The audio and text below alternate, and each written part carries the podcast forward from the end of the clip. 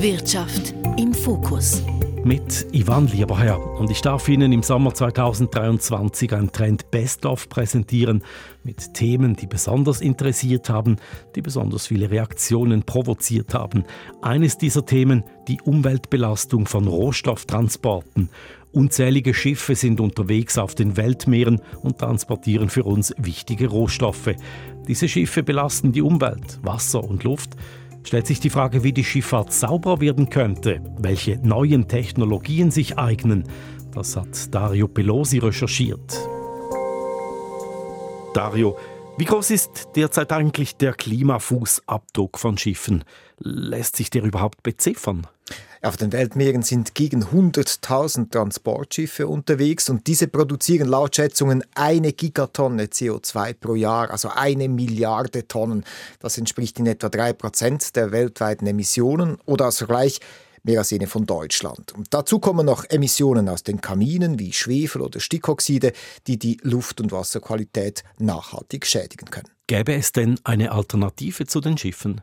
Bei diesen riesigen Mengen nicht wirklich. Also ich kann ja schlecht Getreide oder Stahl in großen Mengen in Flugzeugen transportieren. Das wäre ja noch schädlicher. Und der Mehrweg ist oft auch effizienter, als wenn ich die Ware übers Land, also per Bahn transportiere. Du warst ja vor kurzem in Lausanne am jährlichen Treffen der weltweiten Rohstoffbranche, dem FT Commodity Global Summit.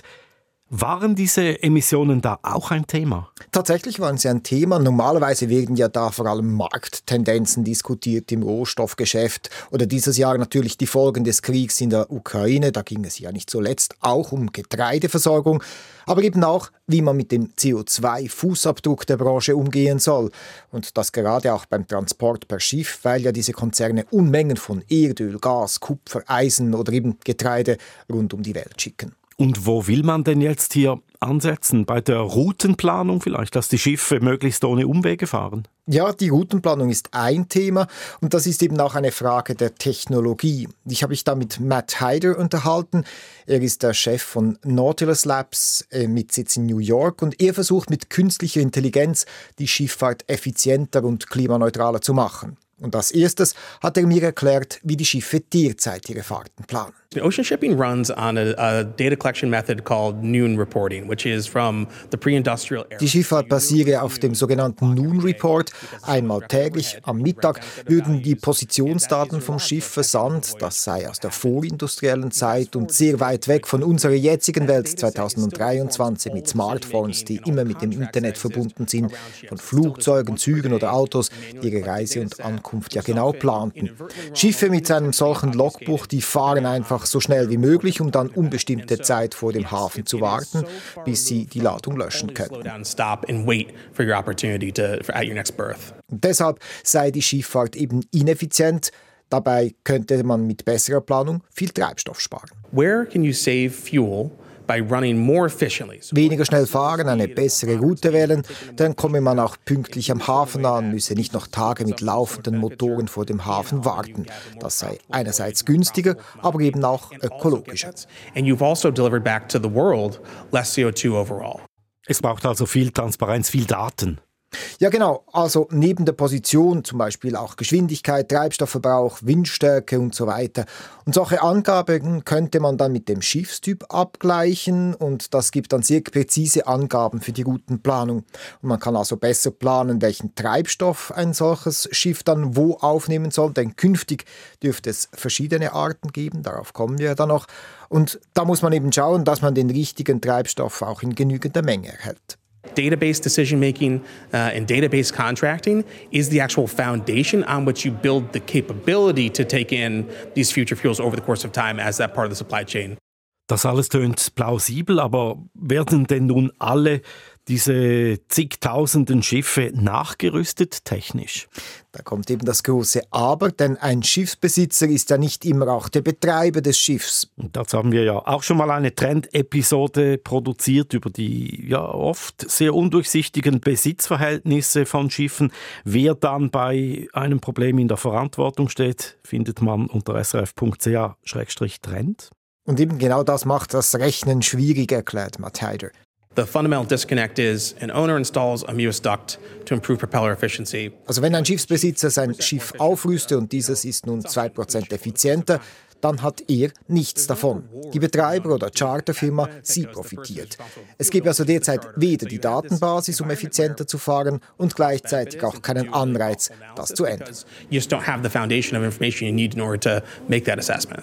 Also salopp gesagt, es ist günstiger, ein Schiff ineffizient zu betreiben. Genau. Aber man könnte anders. Man kann ja auch bei den Treibstoffen ansetzen oder schon beim Bau von Schiffen. Da muss man vielleicht noch vorausschicken, dass der Schiffsbau eben eine sehr langfristige Sache ist. Es dauert Jahre, bis so ein Ozeanriese gebaut ist und dann ist er rund 25 Jahre auf See unterwegs. Und wenn wir das jetzt mal rechnen, baue ich heute ein Schiff, dann muss es ja in zwei Jahrzehnten klimaneutral unterwegs sein und dann muss ich schon jetzt die richtigen Pflöcke einschlagen.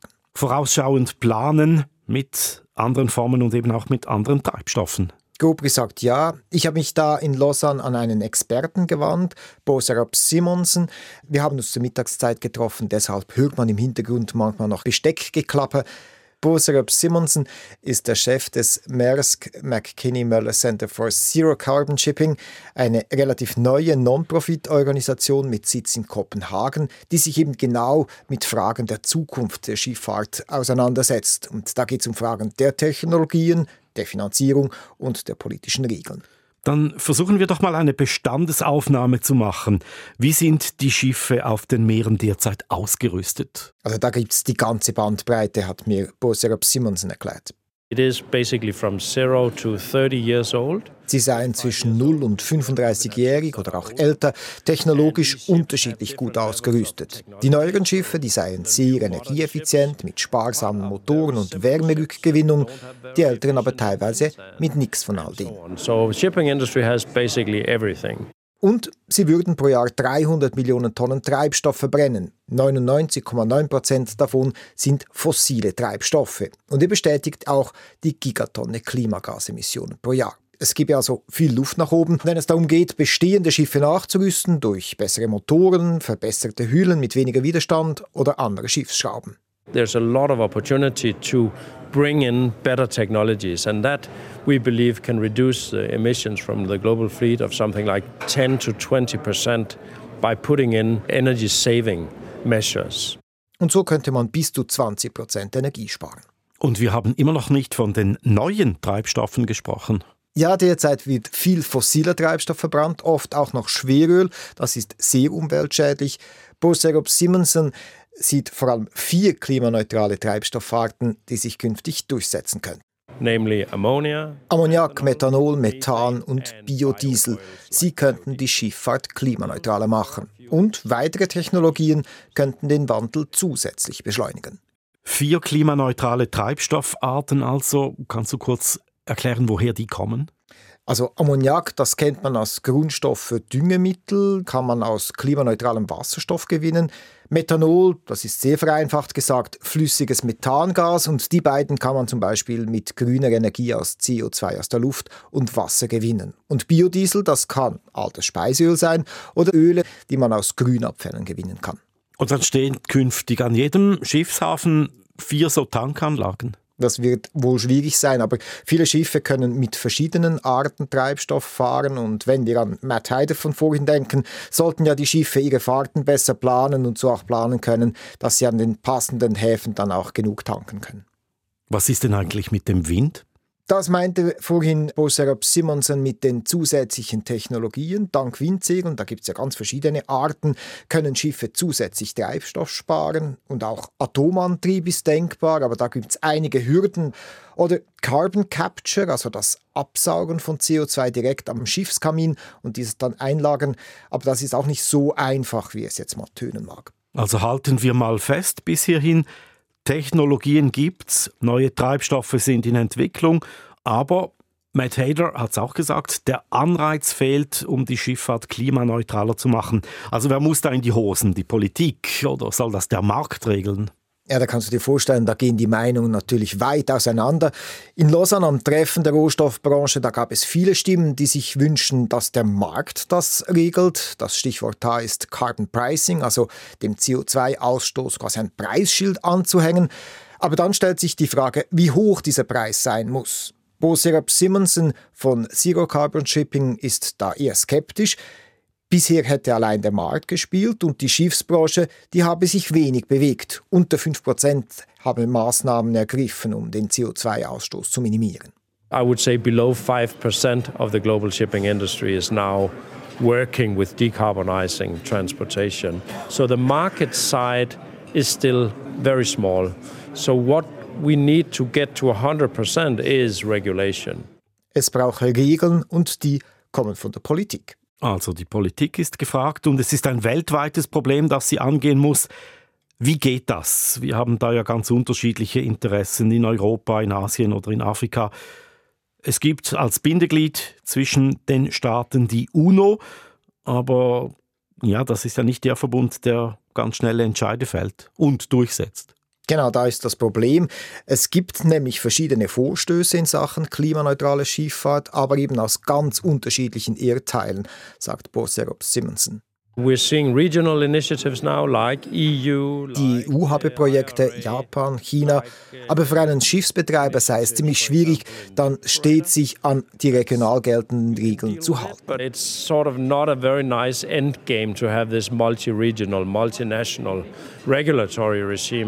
Er sieht mehr die IMO in der Pflicht, die International Maritime Organization, das ist ein UNO-Gremium. Die IMO, die müsste den Lead da übernehmen und global geltende Regeln schaffen und auch durchsetzen. Das sei eben viel effizienter. Eben doch die UNO. Kann sie das?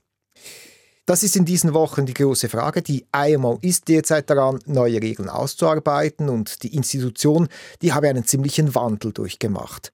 IMO used to be a very technical forum. Die IMO sei bisher eigentlich eine technische Behörde gewesen, die technische Sicherheit, technische Anforderungen an Schiffe, technische Umweltauflagen definiere. Und nun säßen auch Klimaverhandlungsteams zusätzlich am Tisch. Das mache die Arbeit in der IMO komplexer und langsamer. Eben das sagt in dem Fall auch Bo Syrup Simonson. Dieses UNO-Gremium ist recht langsam unterwegs für Nichtregierungsorganisationen, die einen schnellen Wandel fordern, ist das wohl zu langsam. Den Eindruck habe ich auch und deshalb habe ich Fake Abbasov in Brüssel angerufen.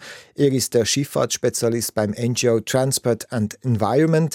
Sie setzen sich für eine sichere und nachhaltige Schifffahrt in Europa und weltweit ein und er hat mir als erstes bestätigt, dass die Schifffahrt eben sehr wichtig sei für den Warentransport, aber eben auch diese riesigen Umwelt- und Klimaauswirkungen habe, die wir ja bereits erwähnt hatten. Und er hat auch gesagt, Schiffe könnten schon mit relativ wenig Aufwand sauberer unterwegs sein. If you for example, slow a ship down by 10%. Wenn ein Schiff 10% langsamer fahre, spare es einen Drittel an Treibstoff ein. Zudem braucht es grundsätzlich Schiffe, die weniger verbrauchen. Das sei die zusätzliche Nutzung von Wind sehr effektiv. Und es brauche nachhaltige Treibstoffe. Ships need to use sustainable and scalable fuels. Bei den neuen Treibstoffen aber gäbe es bessere und schlechtere. Flüssiggas, das sei eine einfache, aber nicht wirklich klimaneutrale Lösung.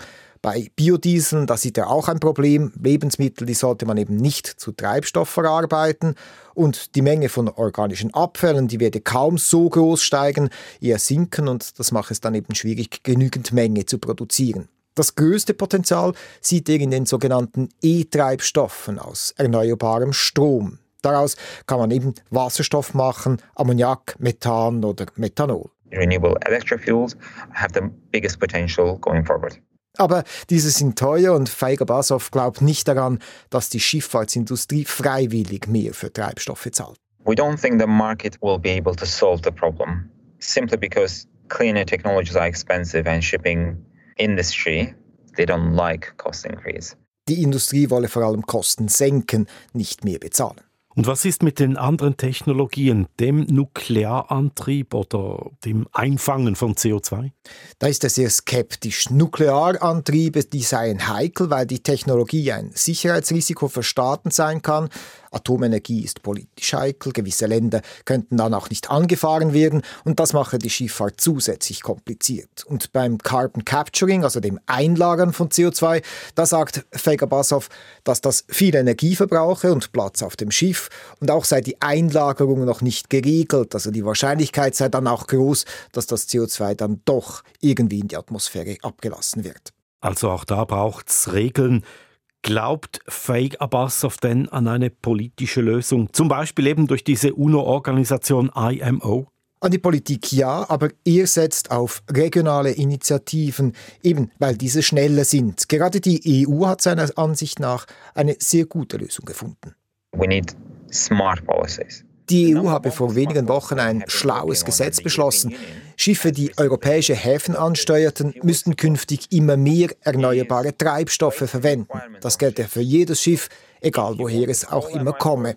Wer einen Hafen anlaufe, müsse sich diesen Regeln unterstellen. You need to comply with my rules. Das schaffe eine Abnahmesicherheit für diese neuen Treibstoffe und das wiederum macht Investitionen in diese neuen Treibstoffe oder eben auch in die Infrastruktur an den Häfen weniger risikoreich. Aber eben das betrifft die EU.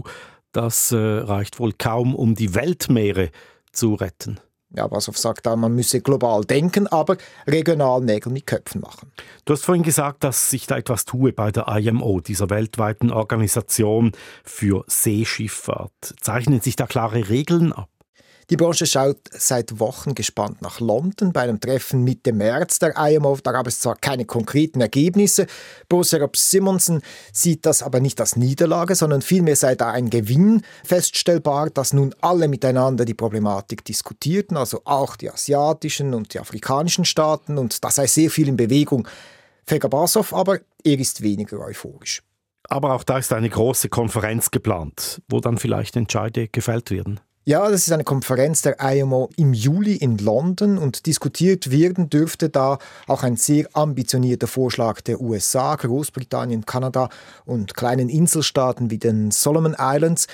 Sie wollen eine klimaneutrale Schifffahrt bis 2040 und das sei die Messlatte für den Erfolg der IMO, sagt Faker Basov. The success at the IMO in July will be measured by it. Entweder übernehme die IMO diesen Vorschlag oder eben nicht. Wenn sie aber zwar das Ziel der klimaneutralen Schifffahrt übernehme, aber keine Zwischenziele definiere, sei die Konferenz ein Misserfolg. Dann fühle sich nämlich niemand für die Umsetzung verantwortlich. Professor Simonson, er ist da deutlich zuversichtlicher.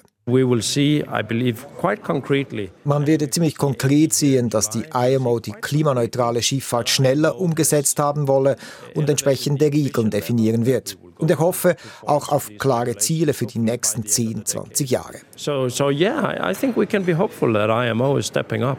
Man darf also gespannt sein auf diese Konferenz im Juli.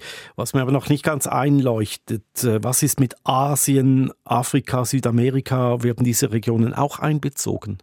Feker Basov vom NGO Transport and Environment macht eine interessante Rechnung. Von den 100.000 Schiffen auf den Weltmeeren, die wir ja eingangs erwähnt hatten, da seien rund 36.000 Schiffe weltweit unterwegs, große Schiffe mit großen Emissionen.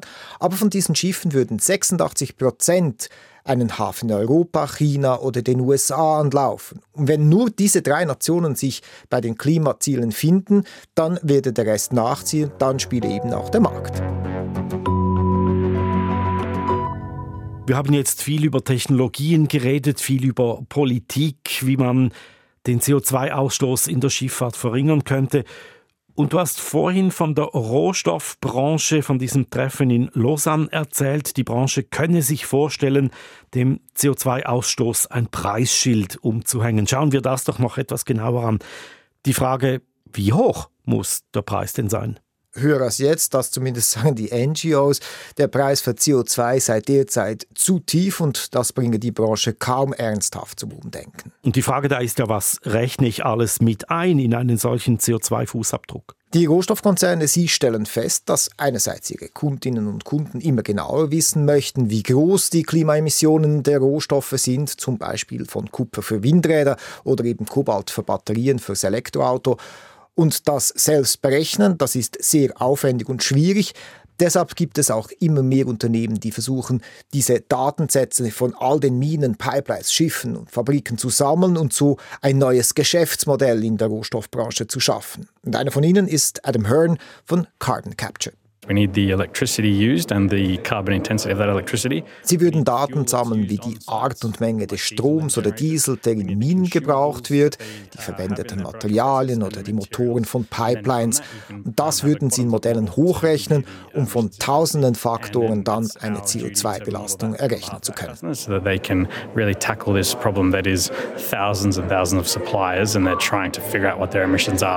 Können Sie da wirklich alle Emissionen erfassen? Die Minen sind ja in teils wenig zugänglichen Regionen. Es braucht Unmengen von Fahrzeugen, von Maschinen.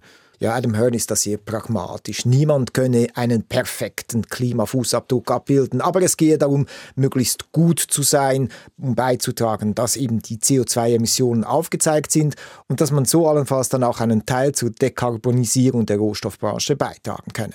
Uh, no one is ever going to get the perfect carbon footprint done uh, these days, but the, the aim here is to not let perfect get in the way of good enough as we're trying to find low carbon alternatives and accelerate the transition to a low carbon economy. Und hat das tatsächlich einen Einfluss auf die Art der Produktion? Vermutlich vor allem indirekt. Es kann sein, dass eine Kundin möglichst klimaneutrale Komponenten will für ein Smartphone oder für ein Elektroauto, dann kann es eine Rolle spielen. Oder die Konzerne erhoffen sich durch eine Offenlegung ihrer Emissionen zum Beispiel bessere Konditionen für Bankkredite oder zusätzliche Aufträge.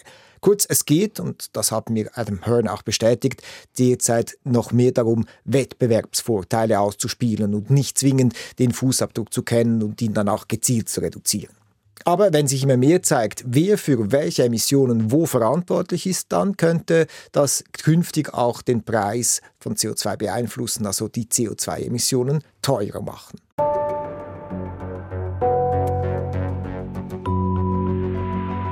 Dario Pelosi über das Ziel der Schifffahrt bis 2040 klimaneutral zu sein.